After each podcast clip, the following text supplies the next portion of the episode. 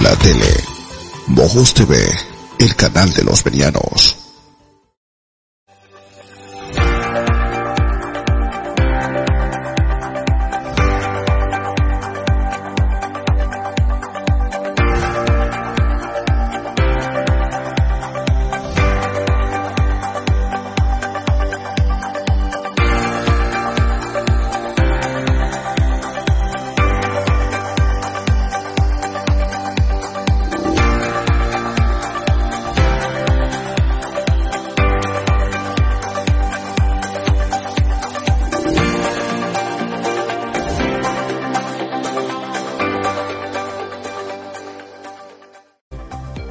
Ustedes muy buenas noches y bienvenidos nuevamente a su programa La Otra Cara.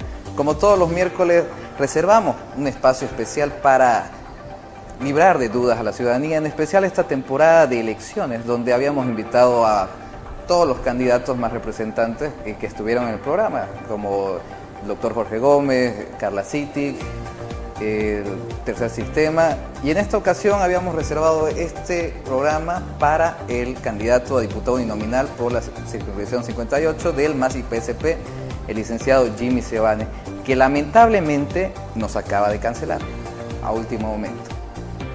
Tendrá sus motivos, tendrá cosas que hacer, no lo sé, pero para el programa y para la ciudadanía lo considero una falta de respeto. Una falta de respeto porque esto se venía anunciando hace una semana atrás. Todos los candidatos se dieron el tiempo para venir.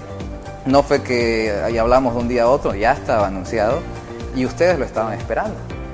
Tenían preguntas para hacerle. Eso es lamentable, porque es una persona que se debe ahora, en especial ahora, al pueblo. Y que tiene que tener tiempo, que tiene que tener agendado. Entendemos que cada candidato tiene asambleas, marchas y demás cosas, pero ¿dónde está su organización? Esa es la pregunta. Sin embargo, quiero que sean, que vean qué es lo que dice la ciudadanía respecto a esto. Por favor, los invito a ver este reportaje.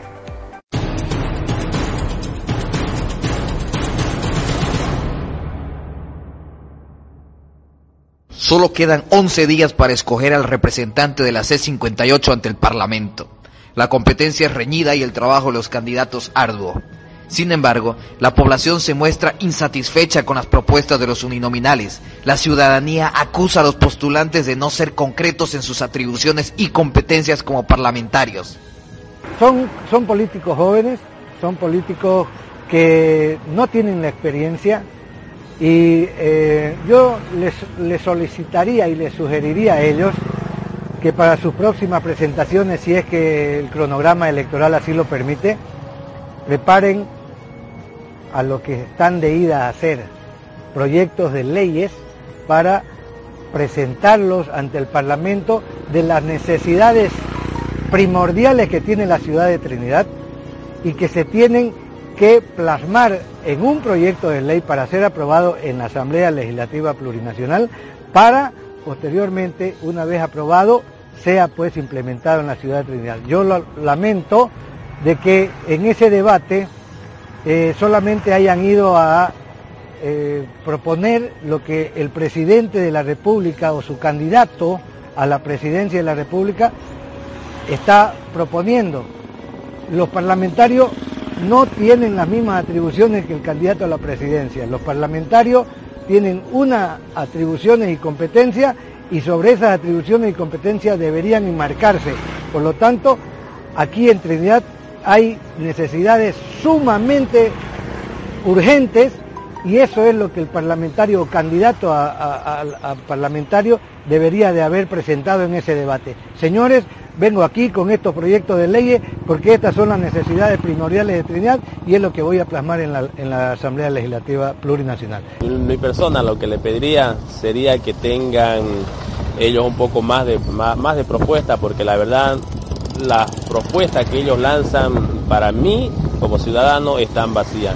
No he visto yo que haya una propuesta que la verdad eh, sea en beneficio al departamento, ya que se escuchan las mismas, las mismas propuestas de todo y bueno, al momento que lance su propuesta, le, que gane, que gane, y que puedan cumplir ellos con esa esas promesas que le han hecho al departamento, a la gente, ya que hemos visto en muchas ocasiones y dudo que esta sea la excepción, de que una vez estando ellos en el poder, ellos se olvidan del pueblo.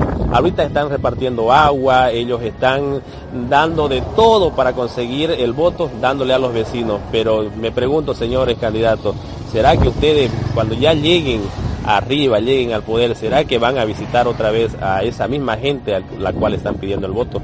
Yo estoy triste con los candidatos, voy a ser honesta, porque como artista plástica no veo ninguna propuesta que fortalezca. En Bolivia no hay ley de cultura, no hay ley del artista.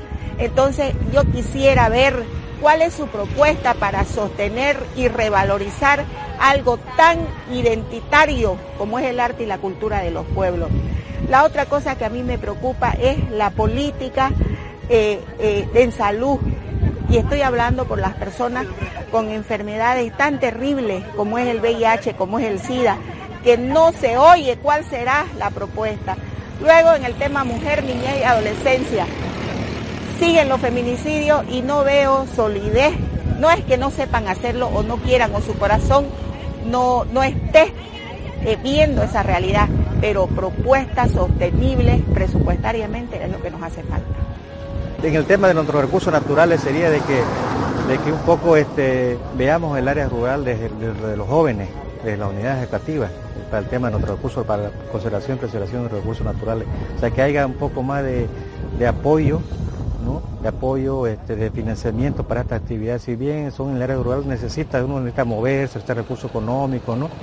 Eh, pero es importante que, que, le tomemos la importancia, ¿no? Bueno, en primer lugar, le pediría a los candidatos que se acuerden siempre de la juventud, porque nosotros la juventud lo que necesitamos es fuentes de trabajo, necesitamos una estabilidad laboral y el progreso de nuestro Beni, de nuestra Trinidad. Ya yo le pediría al candidato que haya mejoraciones en el pueblo y que haya trabajo para los jóvenes, para que ningún joven sea discriminado en, en todo Bolivia y que tengamos trabajo.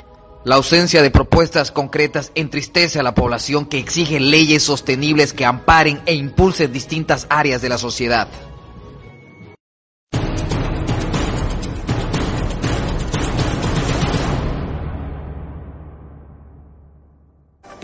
Y así lo vieron. Esa es la percepción que se tiene de muchos políticos ahora. Como decía un ciudadano, ahora están repartiendo agua. Y después, ¿volverán a ir a esos barrios?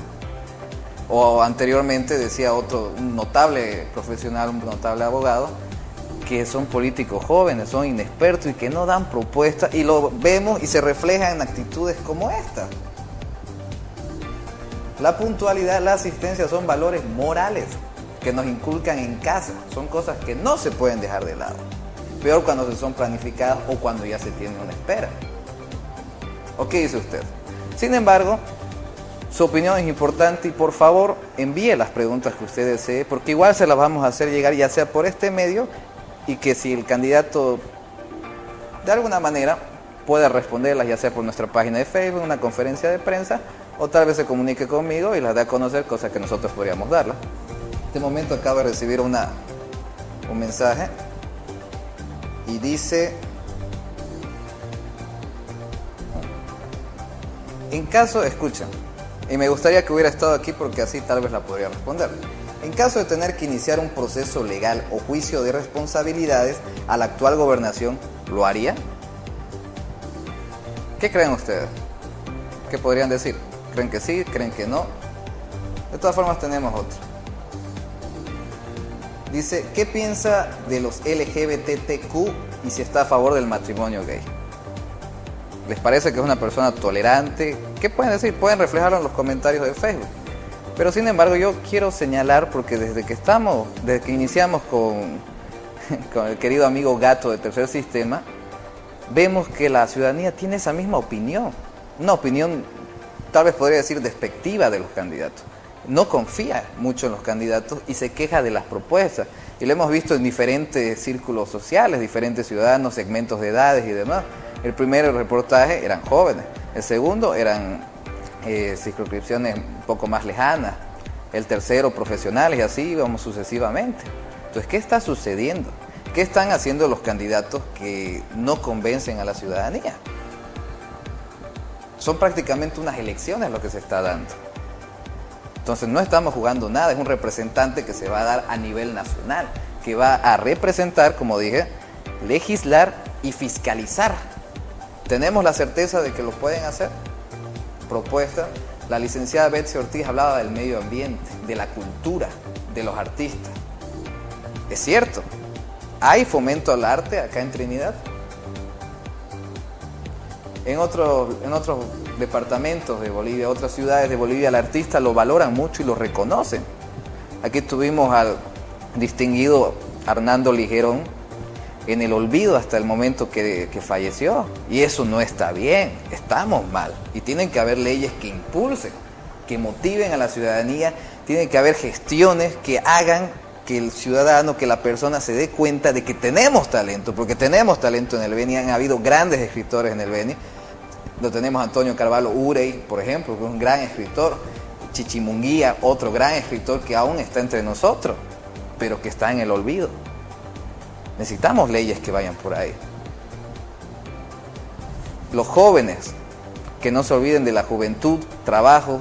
¿Puede un fiscalizador, un legislador dar trabajo? Esa es la pregunta. ¿Está en sus atribuciones? Yo tengo entendido que él tiene su sueldo y tiene espacio para dos, tres asesores. Pero más de eso, ¿cómo, podría, ¿cómo podría promover una fuente de empleo? Pregunto. Son, son preguntas que están quedando vacías y que están quedando inconclusas justamente por, por la falta del invitado. Pero como digo, ustedes son los que juzgan. Al final de cuentas, ustedes son los que juzgan y ustedes son los que eligen. De todas formas, anunciamos a nuestra próxima invitada para el próximo miércoles, la señorita Noelia Rea, la licenciada Noelia Rea por la Alianza Comunidad Ciudadana, que estará este miércoles 16 aquí en Mojos TV. Por favor, no se lo pierdan y que tengan muy buenas noches.